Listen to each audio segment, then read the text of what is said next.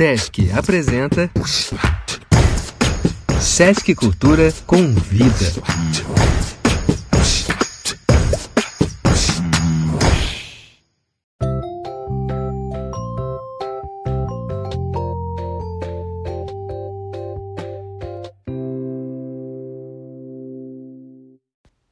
Oi, pessoal! E aí, tudo bem com vocês? Eu espero que sim. Bem, eu vou fazer uma apresentação bem rapidinha aqui dessa pessoa que vos fala. Eu sou Sofia Cedrão, sou bacharel em História com ênfase na gestão do patrimônio pela Universidade Federal do Cariri, a UFCA. Para mim, né, está sendo uma experiência ímpar poder vir até aqui, bater esse papo com vocês, fazer parte desse evento, de poder compartilhar e também de poder aprender, né? Afinal de contas, eu acredito que esse é o ponto mais importante. E o que eu espero mesmo é que você fique comigo até o final e que esse conteúdo ele possa aí ser útil e ele possa render para você bons frutos, tá? E para dar, é, para iniciar na realidade, eu resolvi criar um pequeno roteiro que vai poder nortear aí as diretrizes que serão abordadas aqui no decorrer desse trabalho. Então, eu vou fazer uma apresentação sucinta, né, ou seja, bem resumida, dos elementos que compõem a temática central. Depois, eu irei falar a respeito do direcionamento do público a qual essa atividade né, está sendo vinculada, das ferramentas propostas como objeto de trabalho e, somente por fim, né, eu vou apresentar os pontos e os tópicos que serão discutidos, que eu achei melhor dividir em quatro, tá? Para ficar mais organizado. E aí, posteriormente, eu vou explaná-los um a um. Então eu acredito que assim as ideias elas ficam bem mais organizadas, né? Mais fáceis aí de serem compreendidas. Então veja bem. Agora eu vou trazer aqui para vocês é, falar um pouquinho a respeito desse panorama central do CERN, a base dessa discussão, né? O que é que ela vai trazer aí como objeto de pesquisa, de análise e de reflexão. E aí eu faço o apontamento para três eixos. Então anota aí: acervo documental, memória e identidade. Só coisa boa, né? Então, dito isto, agora vem o público-alvo dessa proposta. A quem se destina as atividades que serão repassadas. No caso, são os professores da disciplina de História, mas que também nada impede que, de, que docentes né, de outras áreas, como português, matemática, geografia e outras áreas aí das ciências humanas e sociais num contexto de interdisciplinaridade podem utilizar dessas ferramentas. Então, eu acredito que nada melhor do que pôr em prática né, é, aquilo que há algum tempo vem sendo discutido na área da educação, que é essa possibilidade da conjunção de várias áreas do saber, né? Essa proposta de integrar conteúdos de diferentes áreas. E certamente eu acredito que isso nos possibilita executar um trabalho muito mais rico e mais significativo, né, tanto para professores quanto para alunos. Então, imagina só o quão prazerosa e dinâmica fica uma aula dessa. E agora, pessoal, chega a parte boa, que mostrar que tipo de ferramenta é essa que eu estou falando, né? Que você irá utilizar para agregar valor às suas aulas. Então, é você que é professor vai poder entender aqui como é que poderá realizar oficinas através de aulas de campo, né? Utilizando como recursos as fontes históricas documentais encontradas nos arquivos ou acervos públicos. De repente, pode até ser um acervo privado também. Acho que vai muito aí da temática que você quer trabalhar com seu aluno e se também você consegue ter aí acesso, né, é, com facilidade a esse acervo. Então, é, usando essa criatividade, que é uma aptidão natural do professor, dá até para pensar em outras atividades que poderiam ser utilizadas, né, partindo dessas ideias aqui propostas. E eu vou fazer também um parênteses aqui para você, né, que é professor e que deseja participar com a sua turma das Olimpíadas Nacional em História do Brasil e que o assunto desse podcast com certeza vai ser do seu interesse, né? É, porque certamente pode te ajudar aí na execução de alguma tarefa é, solicitada no decorrer das fases. E por último, agora eu apresento aqui os tópicos dos assuntos que eu irei discutir. Então, bora lá o primeiro, né? Arquivo documental.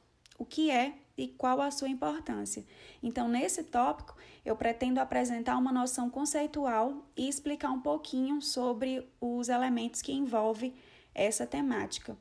No segundo tópico, eu vou falar é, a respeito da minha experiência no assunto, porque é que eu estou propondo estas atividades, de onde é que surgiu, de onde é que se originou essa ideia. No terceiro tópico, é, o que você, professor, precisa saber para planejar e montar uma aula de campo em um arquivo documental. Então, eu deixei tudo bem explicadinho e vai ter todo o passo a passo, o que vai facilitar muito a sua vida.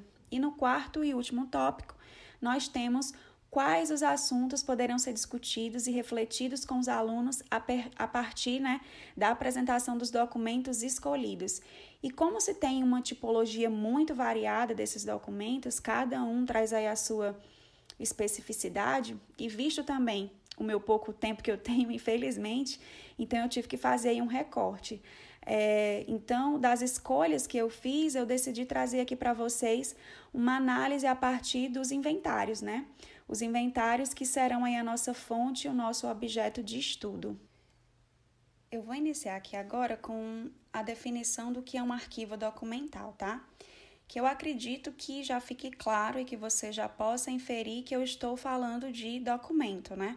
Na verdade, aí uma série de documentos e esses documentos, eles vão estar aí depositados em algum lugar, em alguma instituição, seja ela pública ou seja ela privada.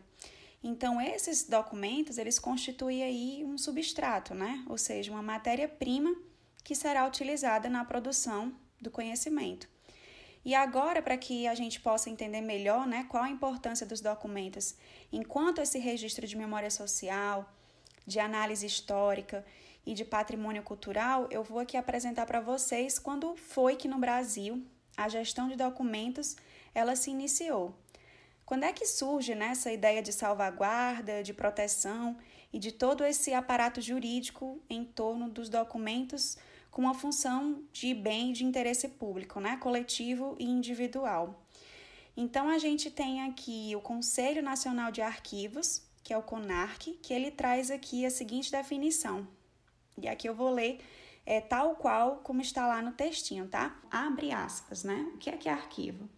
Conjunto de documentos, independente da natureza dos suportes, acumulados por uma pessoa física ou jurídica, pública ou privada, no desempenho de suas atividades. Fecha aspas. Então, pessoal, eu acredito que já por aqui, né, dá para a gente perceber, dá para a gente pensar na quantidade de informações acumuladas, né, nesses tipos de documentos, né, nesse tipo de fonte. Aqui no Brasil, o marco jurídico, ele nasce a partir da promulgação da Constituição Federal de 1988, né, no artigo 5º, inciso 33. Outra lei que também vai dispor sobre a política nacional de arquivos públicos e privados, né, ela foi publicada em 1991 e a lei de número 8159, que ela vai tratar aí da gestão de documentos. E aqui eu vou fazer aqui uma leitura, tá? Do artigo 3 dessa lei, que traz aí a seguinte disposição. Abre aspas. Considera-se gestão de documentos o conjunto de procedimentos e operações técnicas referentes à sua produção, tramitação, uso, avaliação e arquivamento em fase corrente e intermediária, visando a sua eliminação ou recolhimento para guarda permanente. Fecha aspas. E o que particularmente nos interessa é esse último ponto que fala sobre guarda permanente, né? Porque quando a gente está falando de guarda permanente, é porque esses documentos eles vão ter aí um teor, né? Vão ter aí um valor histórico. Eles representam é, no seu conjunto uma parte significativa e também simbólica, né? Desses elementos que vão estar ligados aí à cultura, à mentalidade de uma época, às práticas sociais, então, é, a gente pode dizer que esses documentos, eles são, sem sombra de dúvida, excelentes fontes históricas, né? E para você que não é da área e não sabe o que é fonte histórica, não se preocupa que é muito simples de entender do que é que eu estou falando, né? Do que é que uma fonte histórica se trata. Então, bora lá, né? Ao conceito, né? O que é, o que seria uma fonte histórica? Então, nada mais é do que tudo aquilo que é ou foi produzido pelo homem, deixado pelo homem aí ao longo do tempo. Então, assim como os documentos, né, se encaixam dentro, se enquadram, né, dentro dessa dessa categoria, né? E o historiador, por exemplo, ele pode utilizar essas fontes para observar, por exemplo, as rupturas e as permanências históricas, né?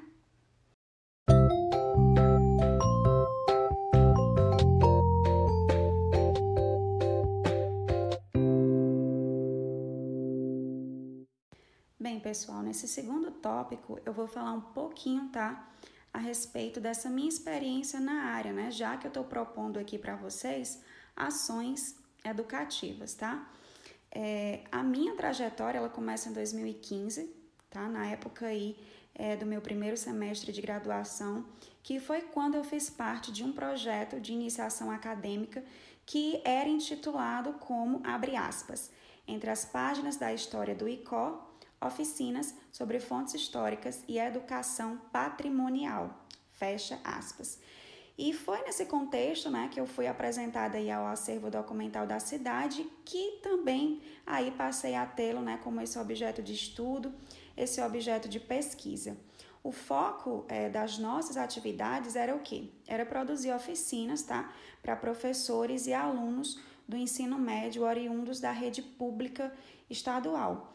E o projeto ele teve tanto êxito que no ano seguinte, que foi 2016, ele foi renovado aí como projeto de extensão acadêmica. Então, o que a gente é, observou foi que durante esses dois anos houve de fato uma procura constante, né, significativa aí, por agendamentos das oficinas. E que eu acredito que muito disso se deu mesmo né, pela percepção aí dos professores em relação à interação dos alunos, né?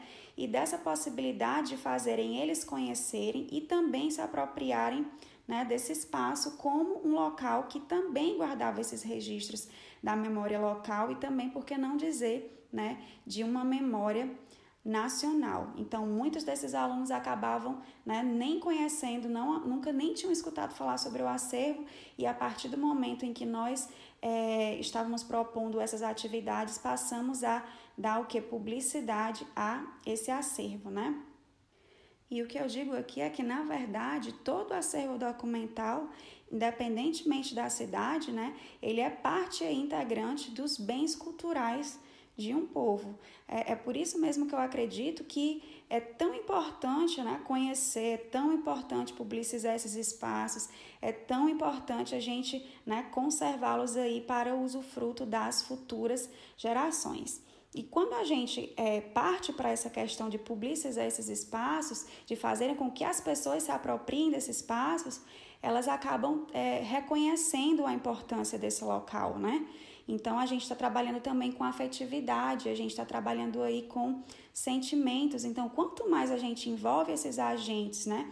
Quanto mais a gente envolve essas pessoas, é, há uma maior possibilidade de, de êxito, né? De reconhecimento aí perante a comunidade. Bem, pessoal, então dito isto, que é apenas um fragmento dessa minha experiência, eu vou pontuar aqui brevemente sobre os documentos, tá? E sobre o acervo que eu trabalhei. Mas antes disso, eu vou abrir um parênteses aqui para falar um pouquinho né, a respeito da cidade a qual o acervo documental ele encontra-se é, situado. E eu estou falando aqui de Có, né, uma cidade que também é conhecida como Princesa do Sertão. Fica localizado aqui na região centro-sul do Vale do Salgado, a mais ou menos aí 385 quilômetros da capital, que é Fortaleza, aqui no estado do Ceará. E é uma cidade que tem a sua história né, marcada aí por a sua relevância no processo histórico que remota aí ao período colonial. Inclusive aí com construções que na época, a gente está falando aqui de século XVIII, elas foram executadas, tá? Seguindo as recomendações do traçado urbanístico imposto aí pelas normas da coroa portuguesa. Então, todas essas edificações, elas são grandes legados dentro da construção, de fato, da memória, né? De como é que se deu esse processo de ocupação na antiga província aqui do Ceará, da percepção também dessas transformações e das adaptações que ocorreram aí, né, no tempo e no espaço. E foi por ter tantos assim, tantos bens edificados preservados, como casarões, igrejas, sobrados, inclusive um dos teatros mais antigos do estado, que é, no ano de 1998, né, o ICO ele foi tombado pelo IFAM, né, que é o Instituto do Patrimônio Histórico, Artístico e Cultural. Então, de fato, não daria para falar do acervo sem a gente falar da cidade, porque a gente percebe que está tudo o quê? Conectado, né? Tá tudo interligado. E é por isso mesmo que os documentos do acervo, eles se integram aí como esse patrimônio histórico material na categoria documental. E para fechar agora, eu vou falar um pouquinho sobre é, a origem desses documentos, né? Como é que eles se encontram, tá? É, é, pessoal, esses documentos, na verdade, eles estão aí, foram pass eles passaram por um processo de restauro também pelo IFAM, então eles encontram-se em excelente estado de preservação, é, estão disponíveis aí para o acesso, para consulta, né, por qualquer pessoa, e eles têm origem aí cartoriais, né? Foi um cartório da cidade que fez a doação desses documentos, tá? A gente tem documentos aí que datam do século XVIII e vão aí é, até o início do século XX. É, o que a gente percebe de fato, e o que eu quero trazer para vocês como essa ideia central, é que isso eu estou colocando como uma ideia do acervo aqui da cidade de Có, mas que pode ser visto em qualquer acervo, é que esses, esses documentos, essas fontes, né, elas são aí esses grandes testemunhos da cultura material, né, da mentalidade de uma época, sem contar que se forem associados a outras fontes, elas podem aí render excelentes objetos de pesquisa. Então, dando uma pequena amostra do que você pode encontrar aqui, o que é que a gente tem? Testamentos, né, partilhas de bens, inventários, documentos de fugas de escravos, processos, crimes. Então, vale muito a pena, né? O que eu posso dizer é que vale muito a pena trabalhar com esse tipo de fonte.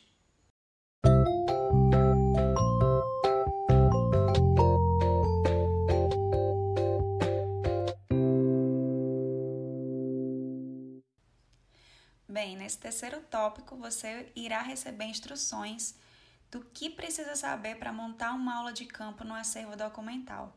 E como eu falei anteriormente, tudo embasado nas minhas próprias experiências. Então, antes de tudo, a dica mesmo que eu dou é que você conheça antecipadamente o local.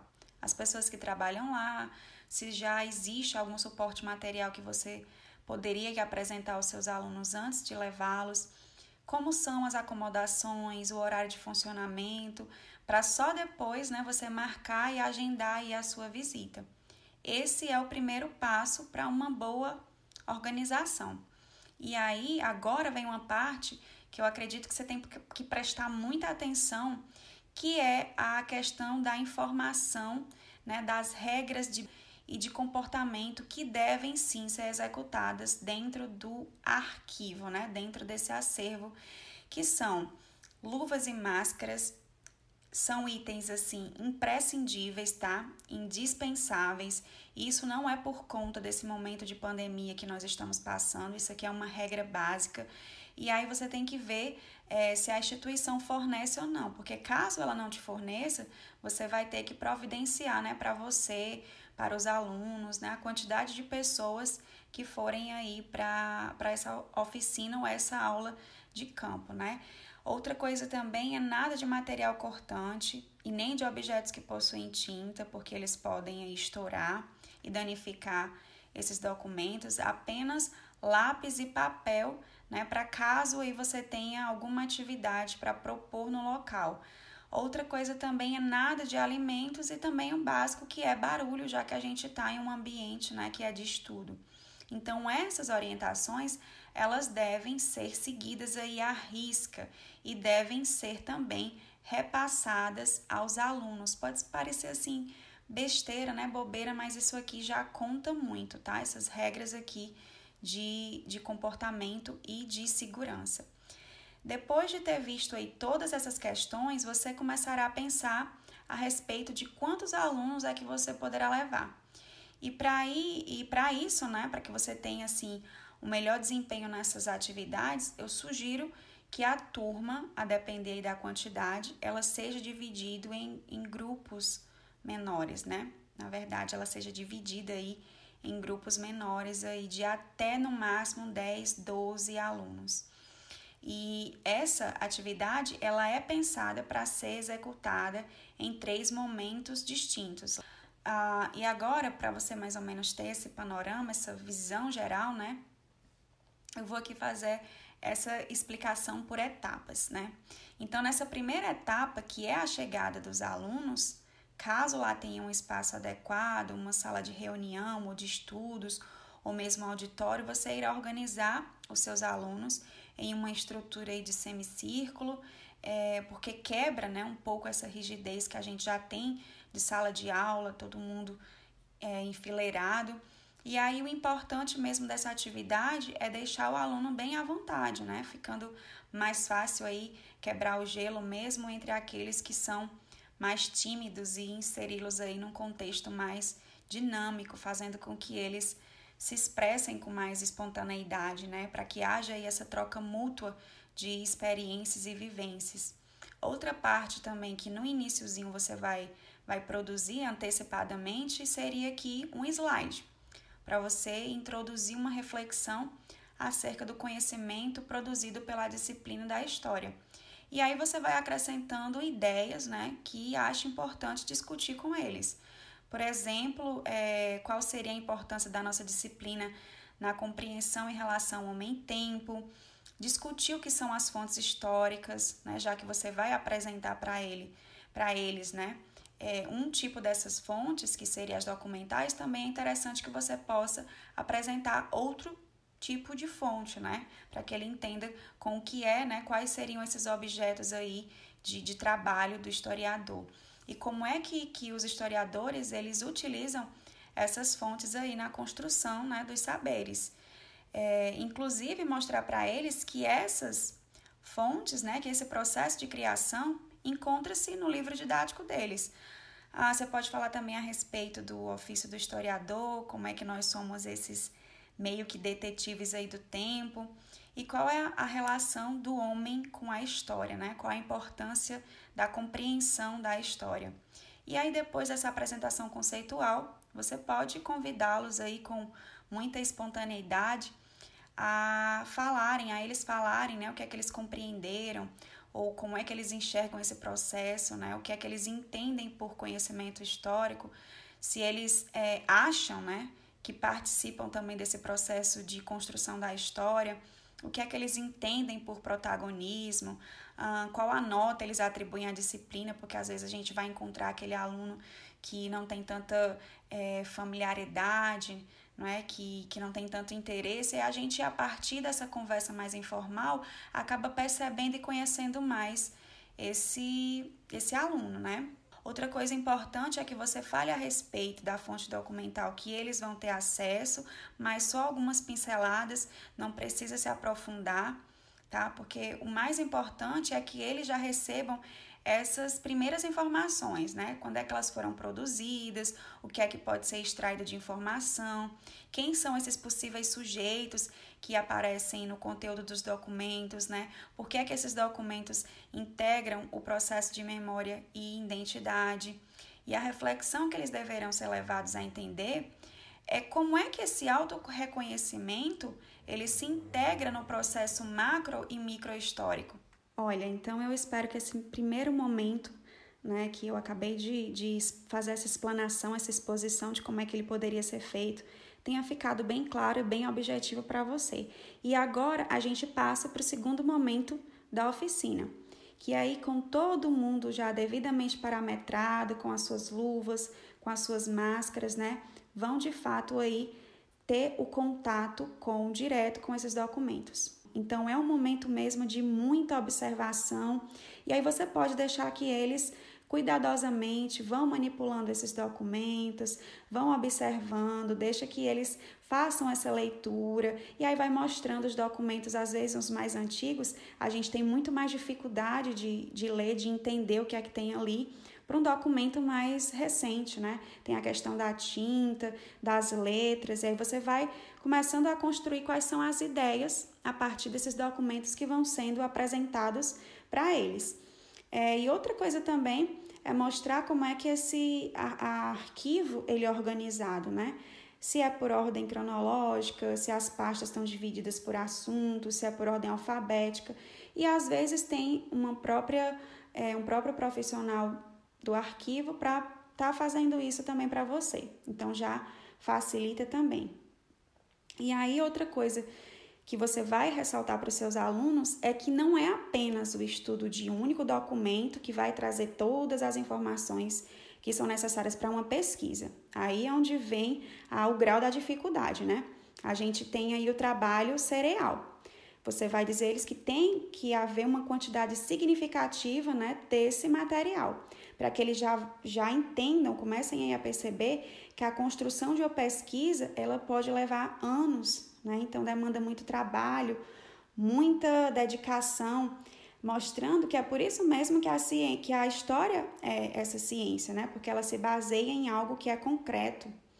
E aí eles já vão percebendo como é que é feito esse ofício do historiador, como é que é um trabalho é, complexo, difícil, que demanda muita paciência, que demanda muita leitura, muito compromisso. E aí, passado esse momento visual, esse momento sensorial, você se encaminha aí para o terceiro e último momento da sua oficina.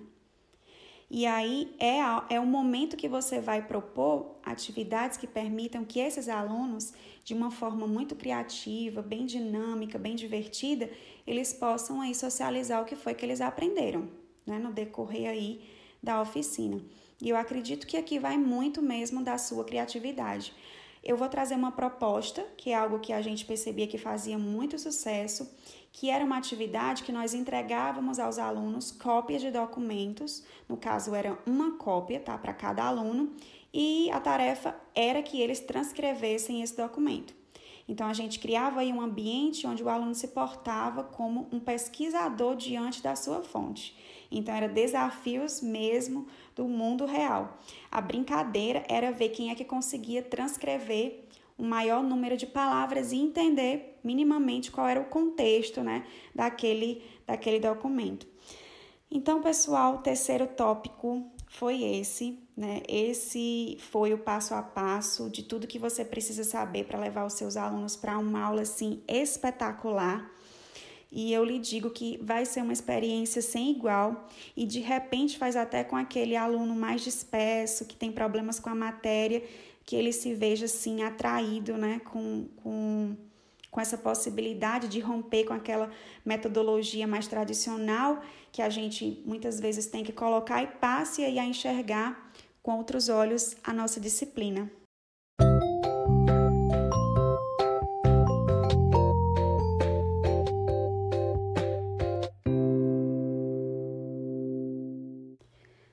A gente entra no último tópico, né? De fato, nesse finalzinho, e é quando eu vou orientar como é que você, professor, vai poder associar todo o contexto que está sendo trabalhado em sala de aula é, com alguns tipos de documentos encontrados aí nesse arquivo. É, mas como a gente pode encontrar aí vários tipos, né? Muitas tipologias, infelizmente, por conta também do tempo, não daria aqui para falar com minúcias, porque ficaria muito extenso.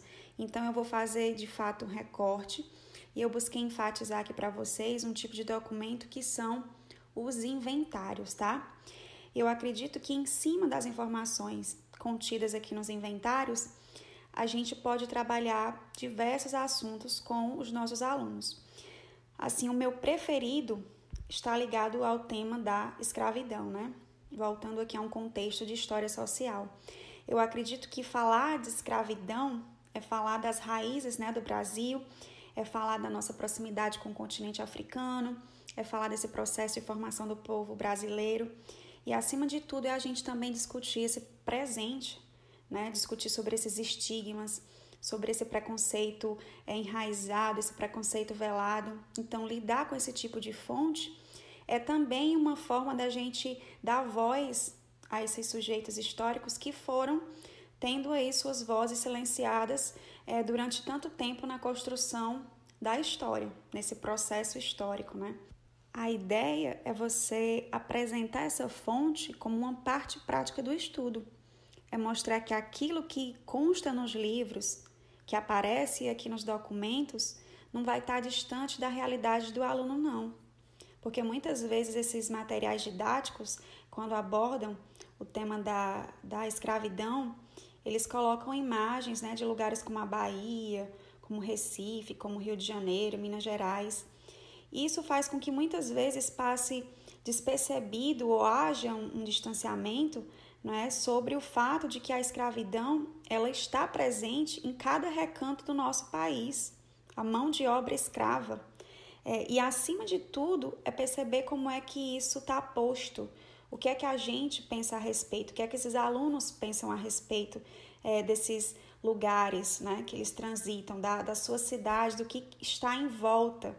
É, problematizar mesmo essa, essa realidade, o que é que a gente tem como memória, o que é que a gente tem como cultura. E aqui não é sobre o aluno responder a uma questão que vale uma nota, não. Aqui é sobre um conhecimento muito maior é uma relação mesmo, é um vínculo do passado com o presente, com o intuito de ressignificar uma história. Né? Partindo daí, é, a gente pode fazer o quê? Pode trazer em pauta reflexões acerca da importância de políticas públicas, de cotas enquanto ações afirmativas. E nisso, a, a gente já vai produzindo aí uma reflexão ativa nesses alunos. E aí você vai vendo que muitas vezes esse aluno vai estar tá lá, vai captar essa ideia, porque ele acaba percebendo que isso tudo também faz parte é, dessa identidade dele, que também pode fazer parte da história dos antepassados dele. E a gente vai fatiando esses elementos até onde puder. E aí, é algo prático, por exemplo, se você utilizar um inventário, que é um bem de natureza jurídica, né?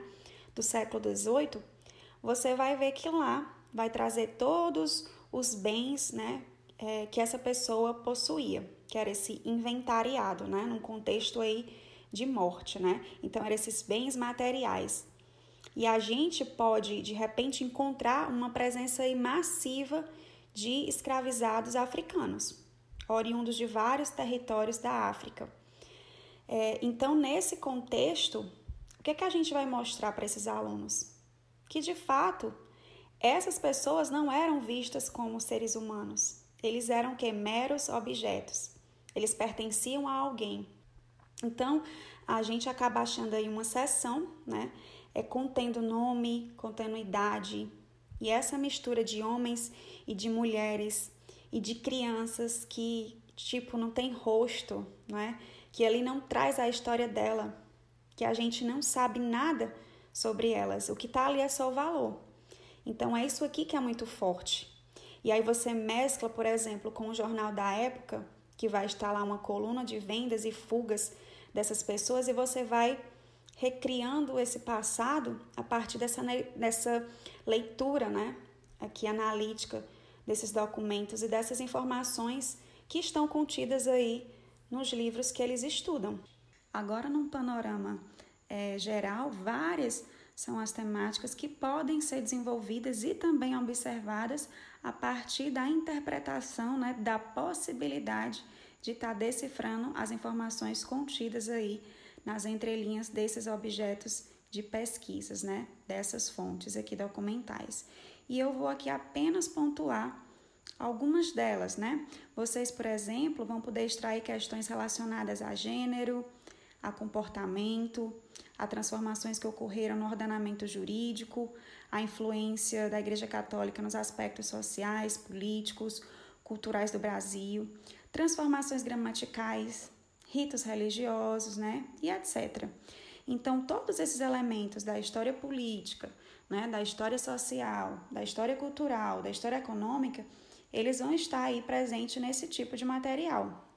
Então, eu vou concluir esse último tópico refletindo aqui com você a respeito de um aspecto que é, traz aqui a extrema relevância né, na promoção dessas ações, né, dessas atividades, que é a contribuição para a fruição e também para a salvaguarda né, do patrimônio documental. Imagina aí que ter acesso a essas informações né, que foram produzidas em determinada época por determinado grupo social, elas contribuem para essa transmissão de uma memória né, para as futuras gerações e fortalecem também os múltiplos elementos que compõem aí a identidade social de uma comunidade.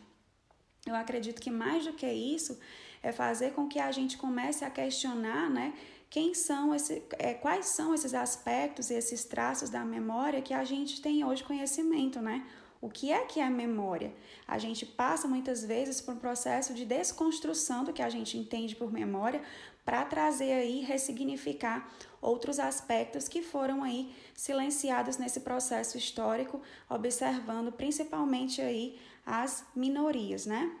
Então eu espero que vocês tenham gostado, né, desse último tópico e que vocês tenham percebido aqui pelo menos minimamente como é que vocês vão poder trabalhar com essas fontes. Então é isso, pessoal. Eu me despeço por aqui, né, registrando os meus agradecimentos à equipe do SESC Cultura Convida.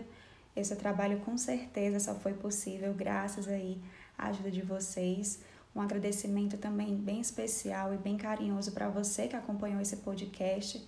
Eu espero que ele lhe seja muito útil, tá? Que ele te possibilite criar ou recriar novas formas de produzir conhecimento dentro e também fora da sala de aula e que no final das contas ele também possa ter despertado aí a sua curiosidade e o seu interesse no assunto.